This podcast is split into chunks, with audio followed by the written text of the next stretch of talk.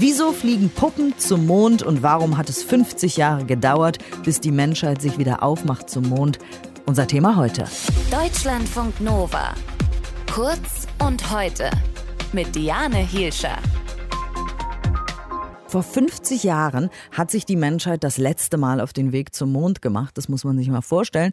Und Heute geht es dann wieder in diese Richtung. Die neue Mondmission Artemis, die soll heute um 14.33 Uhr deutsche Zeit starten. Allerdings diesmal ohne menschliche Besatzung. Dafür sind drei Puppen an Bord. Munikon, Campos, Helga und Soha, keine Ahnung, ob ich das jetzt richtig ausgesprochen habe, den Namen der Puppe, ähm, sollen jetzt in den Genuss der Schwerelosigkeit kommen. Und die Rakete, die heißt Space Launch System und transportiert die Crew an Bord des Raumschiffs Orion ins All. Was die Mission so besonders macht und äh, wie Artemis die Menschheit voranbringen soll, das bespreche ich mit unserem Korrespondenten Florian Mayer. Du bist jetzt im Kennedy Space Center in Cape Canaveral in Florida. Dafür alleine werden dich schon Leute jetzt beneiden. Guten Morgen. Guten Morgen. 50 Jahre hat sich keiner auf den Weg zum Mond gemacht. Das ist schon krass. Also alleine das macht die Mission ja schon besonders, oder? Ja, das ist eine sehr prestigeträchtige Mission. Das äh, ist jetzt nochmal der Beweis der NASA und damit hält sie auch gar nicht hinterm Berg, dass sie sagt, wir sind in der Lage, als US-Raumfahrtbehörde eine der stärksten Raketen der Welt zu bauen, eine der größten Raketen überhaupt zu bauen und dann es auch wieder zu schaffen, Menschen zum Mond zu schicken. Das alleine ist hier für alle schon ein Riesending. Also das Ganze ist auch ganz emotional. An Bord sind die drei Puppen, ich habe es eben gesagt, äh, sind die nur zum Spaß an Bord, damit überhaupt da irgendjemand äh, ist oder üben die auch irgendeine Funktion aus? Die Puppen haben durchaus eine Funktion. Captain Moonikin Campus, ähm, der soll messen zum Beispiel, wie stark ist jetzt dieser Start dieser äh, sehr extremen Rakete.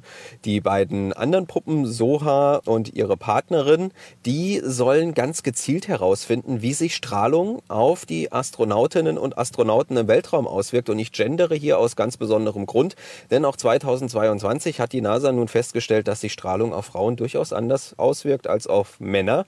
Und um denen gerecht zu werden, werden diese Puppen da mitgeschickt. Eine trägt eine Weste, eine trägt keine Weste und diese Weste soll dafür sorgen, dass die Strahlung gemindert wird. Und das Ganze will man messen und herausfinden, was dann am Ende dabei rauskommt und wie man Frauen vor dieser Strahlung, die im Weltall herrscht, eben besser schützen kann. Und dazu kommen noch so ein paar andere Sachen. Wie wirkt sich generell so eine lange Reise? 42 Tage soll das Ganze ja dauern auf den menschlichen Körper aus. Das wird auch gemessen. Und dann geht es auch darum, wenn die Kapsel zurückkommt, dann wird wird sie das mit 40.000 Stundenkilometern tun, auf die Erdatmosphäre treffen, 2700 Grad heiß werden. Und da will die NASA durchaus auch wissen, bevor sie Leute in die Kapsel steckt, was passiert denn da mit einem da drin und welche Messungen kann man da eigentlich machen. Du weißt nicht zufällig, warum die andere Puppe Helga heißt? Also Captain Moonikin Campus war eine Abstimmung im Internet, deshalb heißt hier so komisch. Helga und Soha hat mir bisher kein Mensch erklären okay, können. Alles klar.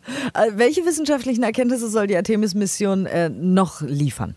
Sie soll, wenn man jetzt das Wissenschaftliche betrachtet, vor allen Dingen darüber aufklären, wie ist eigentlich der Mond entstanden. Ich konnte mit Alexander Gerst, dem deutschen Astronaut, der auf der ISS war, gestern sprechen. Der ist auch hier, guckt sich den Start an, der ist Geophysiker und der hat gesagt, keiner weiß eigentlich so genau, wo der Mond eigentlich herkommt.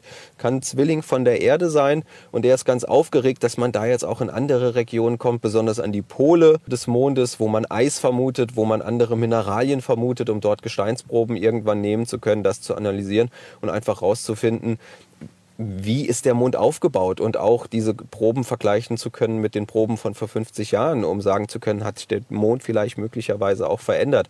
Und dann möchte man irgendwann auch eine Raumstation um den Mond installieren, um leichter auf die Oberfläche zu kommen und auch von dort aus zum Mars fliegen zu können. Denn das Ganze hier ist im Grunde ein riesiges Testlabor. Alles, was man hier lernt auf dem Flug zum Mond, möchte man später als NASA nutzen, um auch zum Mars fliegen zu können. Ganz kurz noch, die Mission ist von der NASA. Du hast es eben gesagt. Sind wir Europäer durch die Europäische Raumfahrtbehörde auch beteiligt irgendwie? Ja, und zwar ganz entscheidend, denn die ESA, die Europäische Raumfahrtbehörde, hat das Lebenserhaltungsmodul designt für diese Kapsel, für Orion und auch zusammen mit Airbus und anderen Firmen bauen lassen. Das ist ein ganz, ganz kritisches Teil. Ohne dieses Teil können Astronautinnen und Astronauten in der Kapsel nicht überleben und die Kapsel kann sich überhaupt nicht fortbewegen, denn sie hat keine Energie, keinen Strom, kein gar nichts. Dankeschön, Florian Mayer. Er ist im Kennedy Space Center in Cape Canaveral in Florida und ab geht's zum Mond, vor allem aber für diese drei Puppen. Danke fürs Gespräch. Deutschlandfunk Nova. Kurz und heute